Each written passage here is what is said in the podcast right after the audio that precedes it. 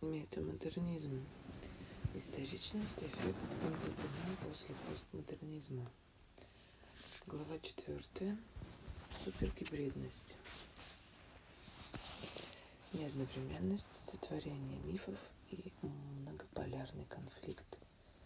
Автор статьи Йорк Хейзер. В своей первоначальной концепции термин супергибридность описывал набор творческих практик, предусматривавших использование огромного количества самых разнообразных культурных источников для создания произведения. Сперва внимание акцентировалось на чисто эстетическом производстве. Префикс «супер», как предполагалось, обозначал переломный момент в качестве через количество в условиях потенциально глобального цифрового доступа, акселерации и аккумуляции.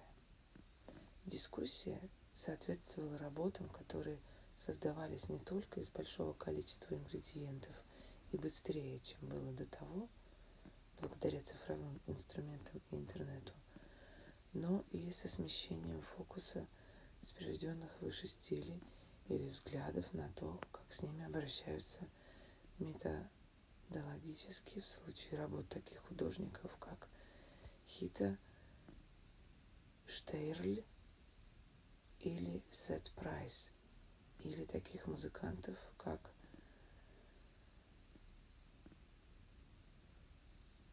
Ганджа Суфи или группа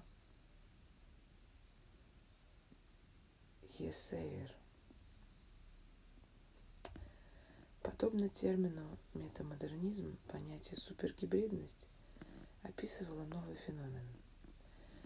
В этом качестве супергибридность, по-видимому, частично совпадала с некоторыми приемами до последнего времени известными как постинтернет. Предполагается, что первый этот термин в 2007-2010 годах внесла художника, художница Мариса Олсон, описывая взаимоотношения искусства с интернетом. Это полезная вещь, что-то вроде стенографии в процессе создания произведения искусства, основанное на произвольном использовании интернета в качестве средства удаленного общения, равно как и студии, архива, хранилища, технологической машины, сцены, системы распространения и аудитории – но совсем не обязательно в качестве главного предмета. Термин и по сей день остается довольно расплывчатым, но при этом, как правило, применяется к художникам, родившимся после 1980 года и считающимся цифровым аборигеном, работы которых нередко содержат сюрреалистические сколлажированные материалы и образы, отсылающие к инструментам социальных медиа или стилям онлайн-дизайна, как и к некоторым материалам, ассоциирующимся с высокими технологиями и или продукцией массового потребления. Однако, в отличие от интернет-искусства 1990-х годов, их в основном выставляют в классическом контексте художественных галерей. Как в случае с метамодернизмом и постинтернетом, супергибридность с самого начала вызвала противоречивую реакцию.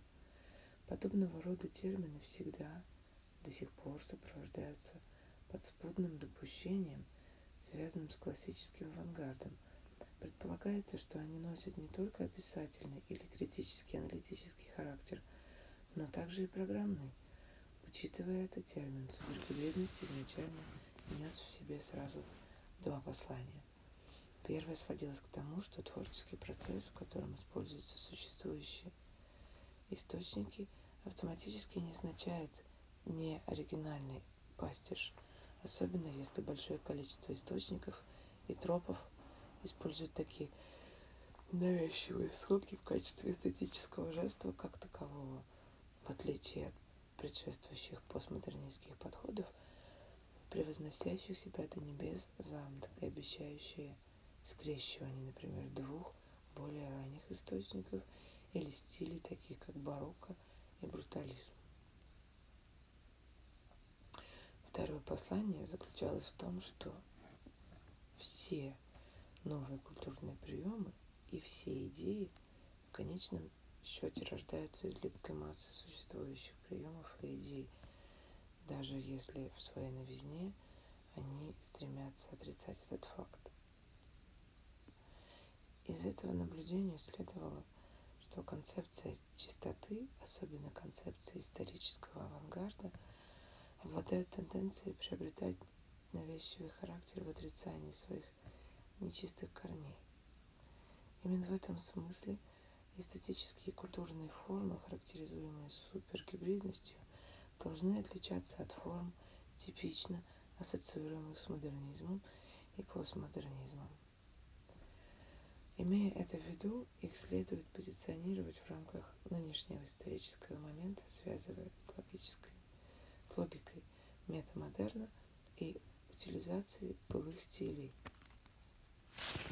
Сейчас, когда с начала нового тысячелетия прошло без малого 20 лет, необходимо понять обозначенную супергибридностью концепцию необходимость понять обозначенную супергибридностью концепцию становится все более важной. Глобальные и местные компьютерные сети стали еще вездесущие, социальные медиа еще неотвратимее. А в свете откровений Эдварда Сноудена наши цифровые данные стали предметом манипуляции со стороны капиталистов и пристального государственного интереса до такой степени – которую не мог бы вообразить даже на параноик. Тяжелая мрачная истина состоит в том, что искомая косность и скученность культурных слияний, быстро наступающая в каком-то конкретном месте за определенным, на определенном этапе времени, может не только быть результатом пагубного влияния извне – и ассимиляции тенденций деспотичного капиталистического государства, но и следствием гниения изнутри, потому как бредни о чистоте и очищении, внутренне присущие тирании и крайней жестокости, ищут оправданий в мифическом прошлом, одновременно пользуясь технокультурным настоящим. Как следствие, супергибридность нуждается в изучении не только набор творческих практик, но и как практика социальная, подлежащая исследованию с целью достижения широкого спектра идеологических и политических целей. Следующее. Супергибридность и неодновременность. Пример на лицо. Эрнст Блох ввел понятие он gleich Zeitkeit, господи, которые переводятся по-разному, как неодновременность или асинхронность.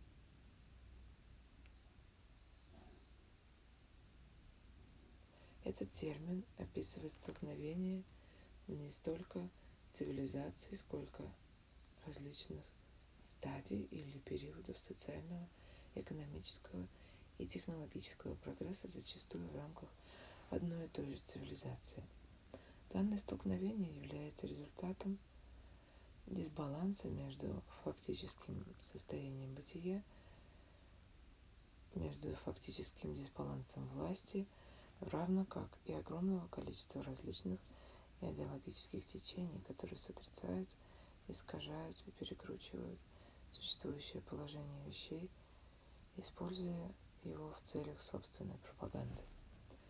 Жизненно важным представляется тот факт, что смещение блохом центра внимания с различий, скорее географических, на различия темпоральные, либо исторические, в итоге заставляет нас допустить существование явлений, уходящих своими корнями в различные периоды, происходящие одновременно – зачастую в одном и том же месте, либо в аналогичном контексте.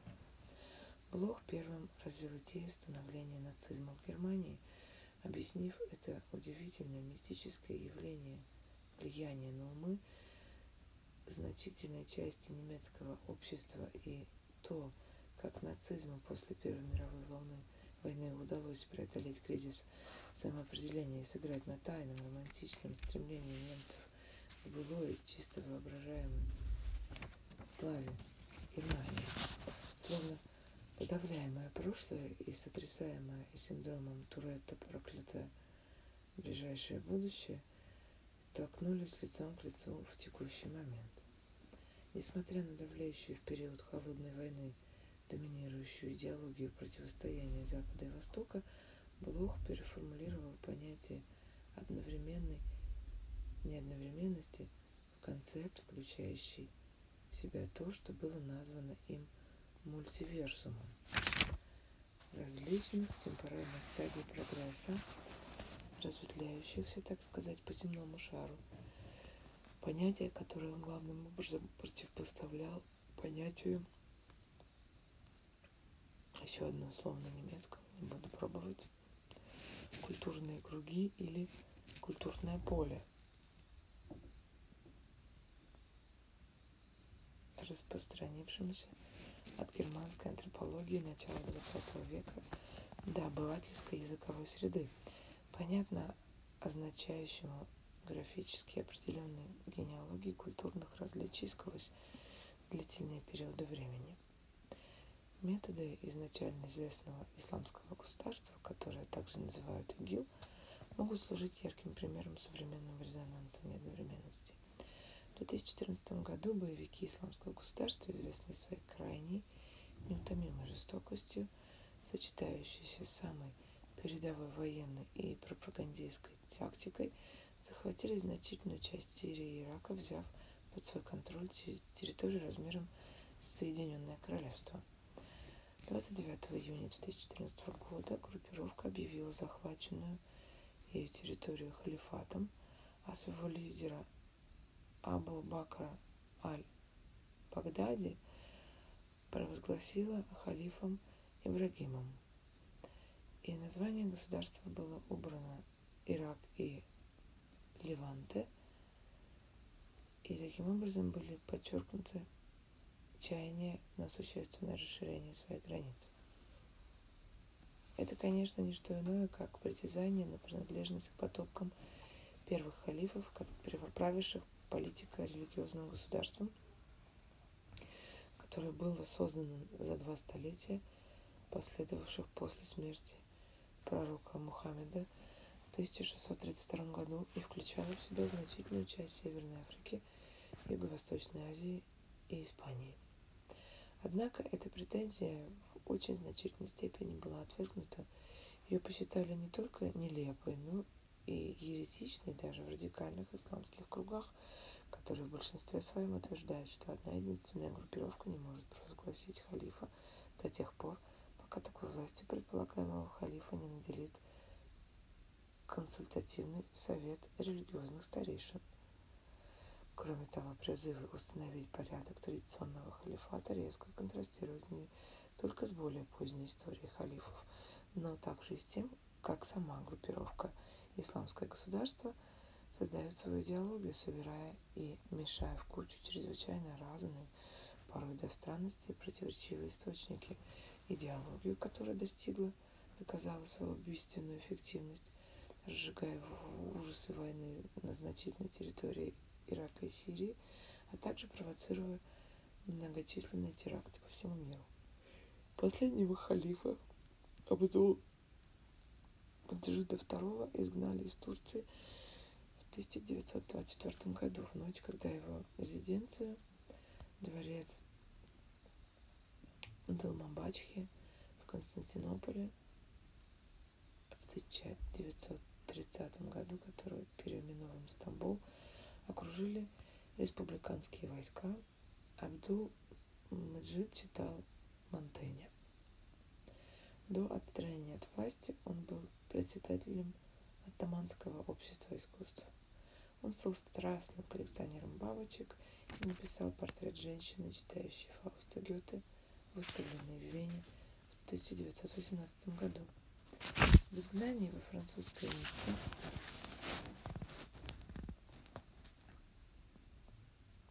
где 14 июля 2016 года от имени Исламского государства в ходе ужасного теракта посредством грузовика было убито 86 человек.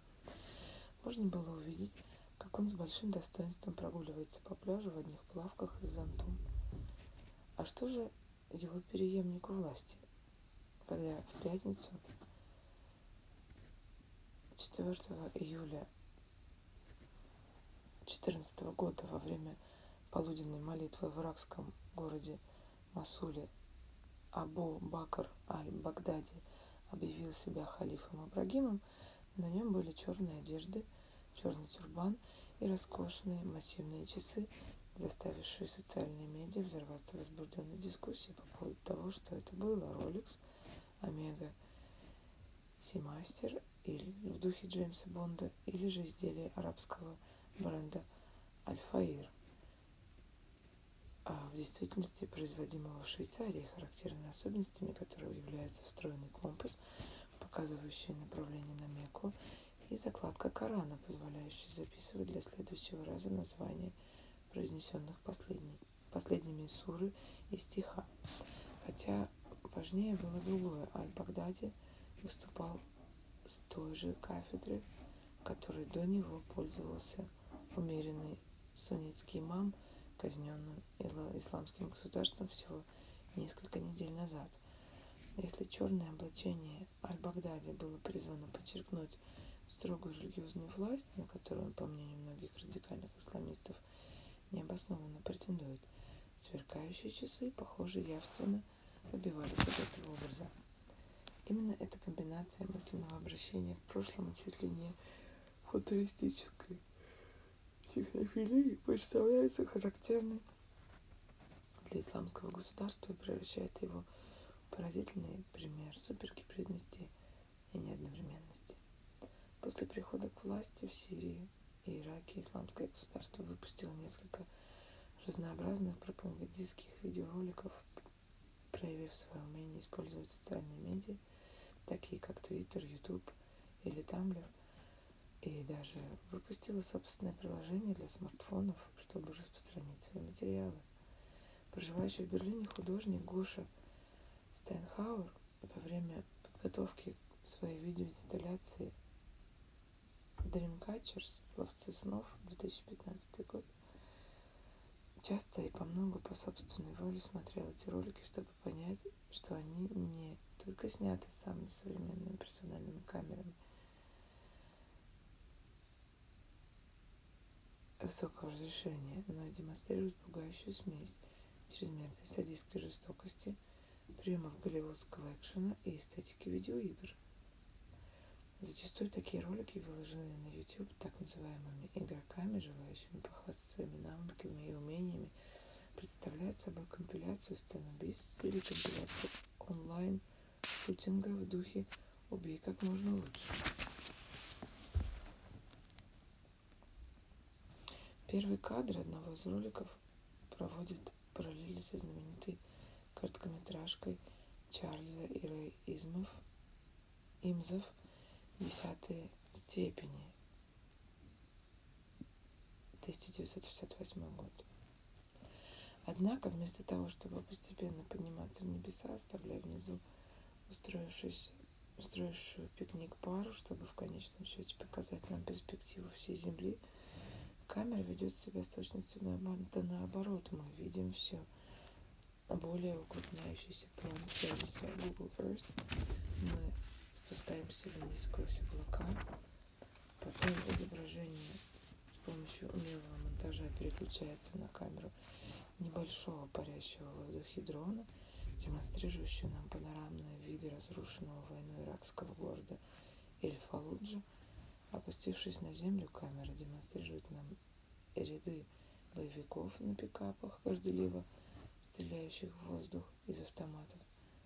На них часто можно увидеть белые кроссовки Nike, но в остальном они предпочитают черную одежду с замысловатыми разгрузками, включая бронежилеты. Потом мы наблюдаем, что они стоят на рынке, слушая речь одного из своих предводителей, который размахивает ножом, больше похожим на мачете, Следующий кадр демонстрирует, как все боевики достают свои паспорта, французские, ливанские, сирийские и других государств, и рвут их в виде символического жеста вступления на территорию нового исламского государства. Можно не сомневаться, что этот ролик успешно использовался как инструмент вербовки, привлекающий молодых людей со всего мира, нередко выросших в тяжелых социальных условиях, общинах иммигрантов в Париже, Брюсселе и так далее, если кому-то потребуется еще доказательство странного изобилия тропов социальных медиа в этом царстве войны с ее подчеркнутым мачизмом, то можно заметить, что джихадские боевики заполонили Инстаграм и Ютуб своими фотографиями и роликами с котятами. В этом нет ничего забавного. На самом деле позирование с кошками может быть сектантским заявлением. Ведь эти домашние животные ассоциируются с одним из значимых персонажей раннего ислама, который, не стесняясь в выражениях, ругал шиитов. В суннитской традиции этим персонажем является Абу Хурайра, переводится как «отец котят» который был не только большим любителем кошек, но также сподвижником пророка Мухаммеда и составителем хадисов, изречений пророка Мухаммеда, дополнительных комментариев к Корану. В этом качестве шииты считают Абу Хурайру лжецом, предпочтительно исказившим изречение пророка и очернившим, очернившим Али – который, по их мнению, является законным преемником пророка Мухаммеда. То же время эти фотографии выглядят не столько как победоносный провокационный жест в сторону зрителей шиитов, сколько как самозабвенный символ нарциссического стремления к задушевности, деликатности и безоблачной жизни, которая побуждает Многие размещают в социальных медиа фотографии котят. Извращенное смещение, смешение технофильских стилей, поп-мем и гейм-культур с архаичным толкованием религии, направленные на самореализацию нарциссического технократического подхода с мистическим мышлением, умелой визуальной пропагандой с архаичным иконоборством – отнюдь не ограничиваются одним только исламскими экспериментами, экстремистами. По сути, идеологический аспект, похоже, выступает предлогом для легитимизации неограниченной власти и внешних проявлений внутренней склонности к необузданному насилию, причем в условиях сурово подавляемой сексуальности и истеричного массового неприятия саморефлексии.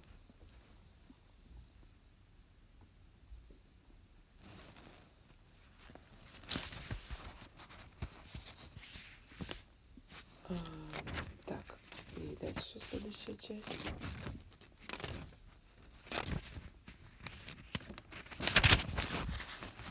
Супергибридность и неодномерность сотворения мифов сегодня.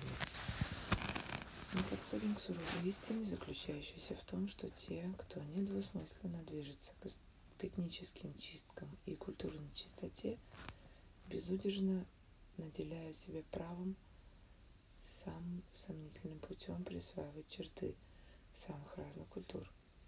Свои знаменитые лекции «Искусство и гуманитарные науки», прочитанные в 1967 году и посвященные размыванию границ между жанрами и областями искусства, Адорно заявил, что многим людям присущ мерзостный страх смешения рас – который и породил патологическое измерение национал-социалистического культа чистой расы и деформацию гибридности.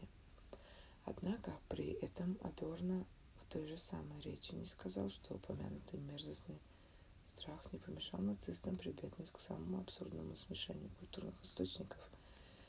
В 1920 году Фридрих Крон – предположил, что свастика, эмблема новой нацистской партии в индуистской и буддийских культурах определенно представляет собой эмблему чего-то благоприятного и хорошего, в то время как пронацистский эзотерик Гвида фон Лист и вовсе посчитал ее германской руной.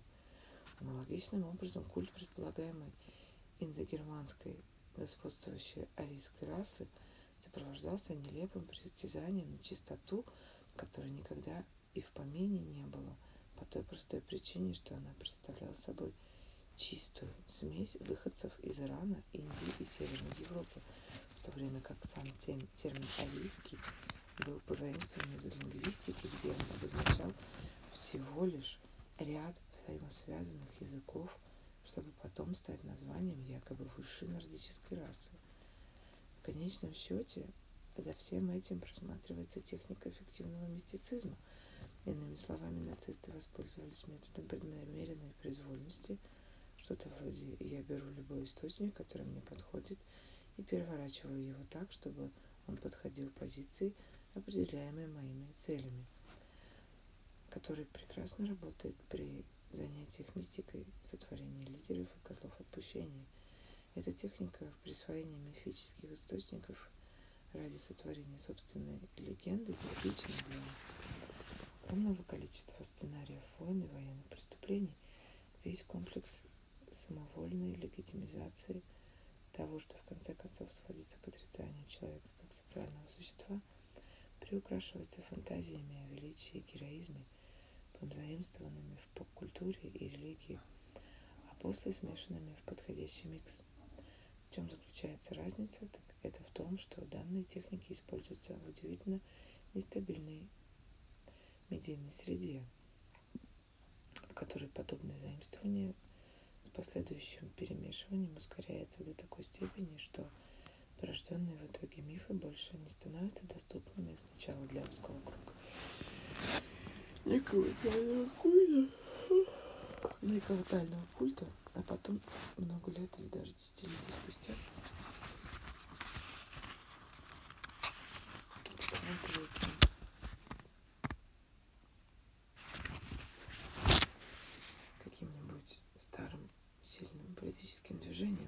эти странные противоречивые идеологические конструкции приобретают разный характер сразу практически как самый размножающаяся сущность.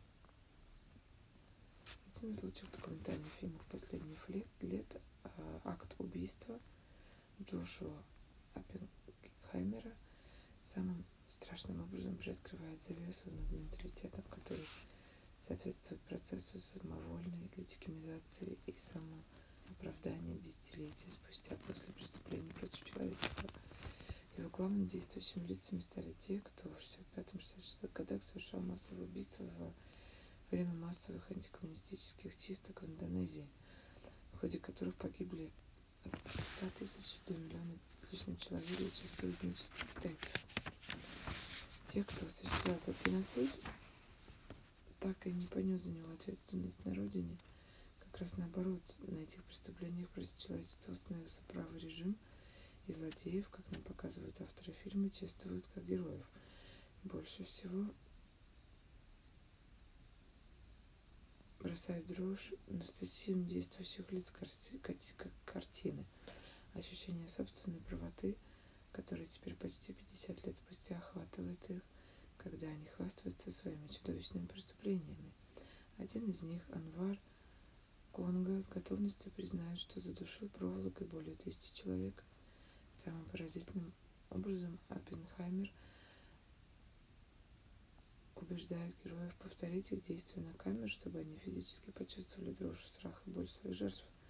Не показывая поначалу ни малейших угрызений совести, Анвар Конга впоследствии плачет, явно начиная сожалеть о содеянном. Преступники начинали в качестве так называемых киношных гангстеров, организовавших черный рынок голливудских картин.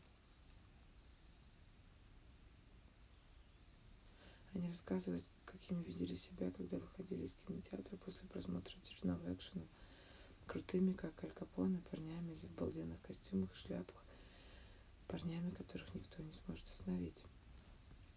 В одном из эпизодов фильма персонажи появляются на телевизионном ток-шоу, где им аплодируют за совершенные преступления. Данная сцена привлекается с такими, с такими картинами, как «Голодные игры» и их японским предшественником фильмом «Королевская битва», также целым рядом фантастических лент 70-х годов, к числу которых можно отнести Зардос, Бегство Логана или Бегущий человек.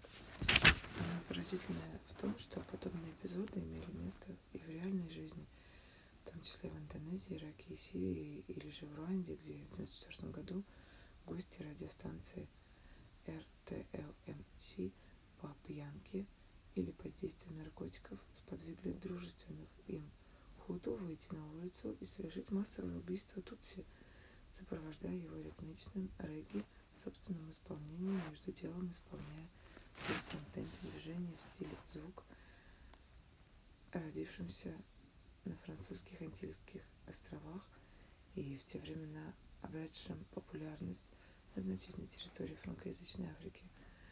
В то время войн каналы в социальных медиа буквально забиты фотографиями и сопутствующими им новостями, многие из которых соответствуют действительности, в то время как огромная масса других просто-напросто сфабрикованы на материалах предыдущих инцидентов, нередко даже относящихся к совершенно иному контексту.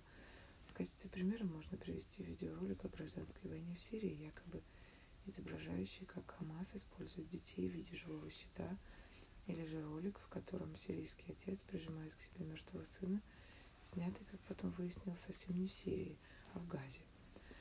А в качестве сравнения можно упомянуть возмутительно откровенную попытку представить жестокость солдат в сексуальном контексте, предпринятую в ходе проведенной израильской армией в Газе в 2014 году операции «Нерушимая скала», в результате которой в Facebook появилась страничка с секси-снимками в поддержку армии обороны Израиля под общим заголовком «Стоим вместе с Сахал».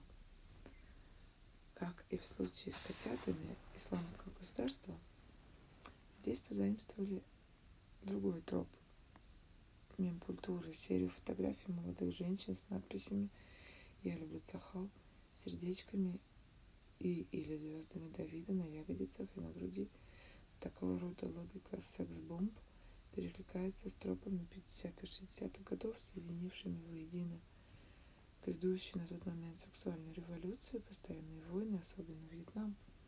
Однако здесь все снимки выложены в Facebook без каких-либо ссылок на авторов и моделей, причем почти ни на одном из них нет лиц, что с одной стороны свидетельствует о сексизме самого низкого уровня, а с другой представляет собой способ обеспечить искомым женщинам анонимность. Как следствие, в этой попытке трудно не заметить точно рассчитанную замысловатую пропаганду, призванную оказать израильским войскам, войскам поддержку в том же объеме, в котором они вызывают возмущение и гнев по отношению к себе. Обреченная на неименуемый провал – Пропаганда – еще один феномен необычайно нестабильной медийной среды, применяющий самые разнообразные механизмы нарциссической презентации, формирования общественного мнения, манипулирования и использования случайных фактов. После победы в Киеве зимой 13-14 года революционного Майдана именно здесь для многих начинается революция, в то время как для других не появляется смена фашистского режима, независимо от того, как называть украинскую столицу, на русский манер Киев или же на украинский Киев.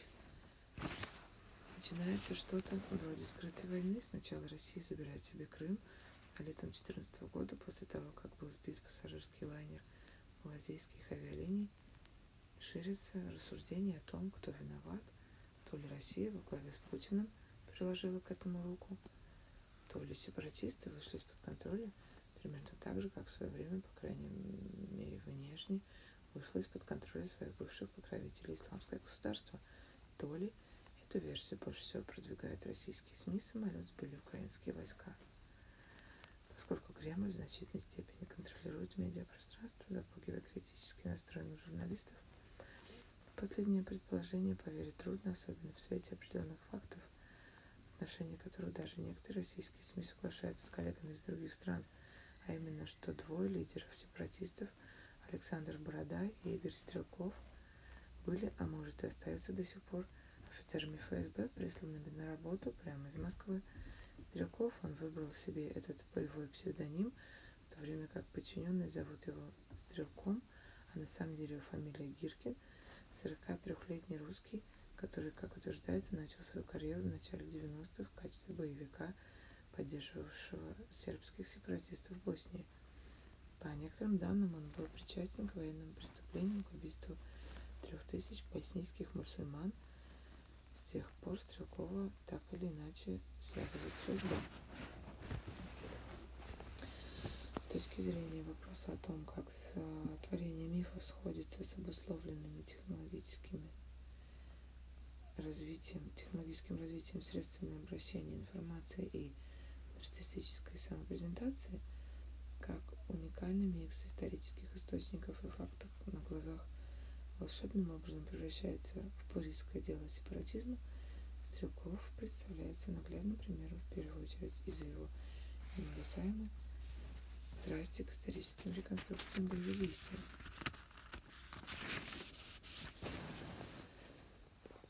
Постоянно присутствуя на российском форуме антиквариата, ресурс для продавцов покупателей старинных вещей, включая историческое обмундирование и оружие, он выступает под ником Коттедж. Стрелков неоднократно принимал участие в исторических реконструкциях сражений гражданской войны – в России 18-20-х годов, играя роль белогвардейского офицера. В интернете можно увидеть его фотографии в облачении римского легионера, а также в мундире солдата русского царя времен наполеонских войн. На Украине Стрелков носил те же усы и прическу и, по некоторым утверждениям, применял ту же военную тактику, что и белогвардейский офицер в его исполнении. Если бы введенное Блохом понятие Unglejch, Zeich, Тик, Кляйт было нужно использовать как фарс, то вот он, этот фарс. Захватив Славянск, бойцы Стрелкова вывесили на въезде в город огромный баннер, соединявший в себе аллюзии на одного из величайших идолов Стрелкова, белогвардейского генерала Михаила Дроздовского и кадры из нелепого голливудского фильма «300 спартанцев» его созданными с помощью компьютерных технологий суперсолдатами, обороняющимися против превосходящих по численности персов, изображенных в виде полчищ варваров. И еще один пример.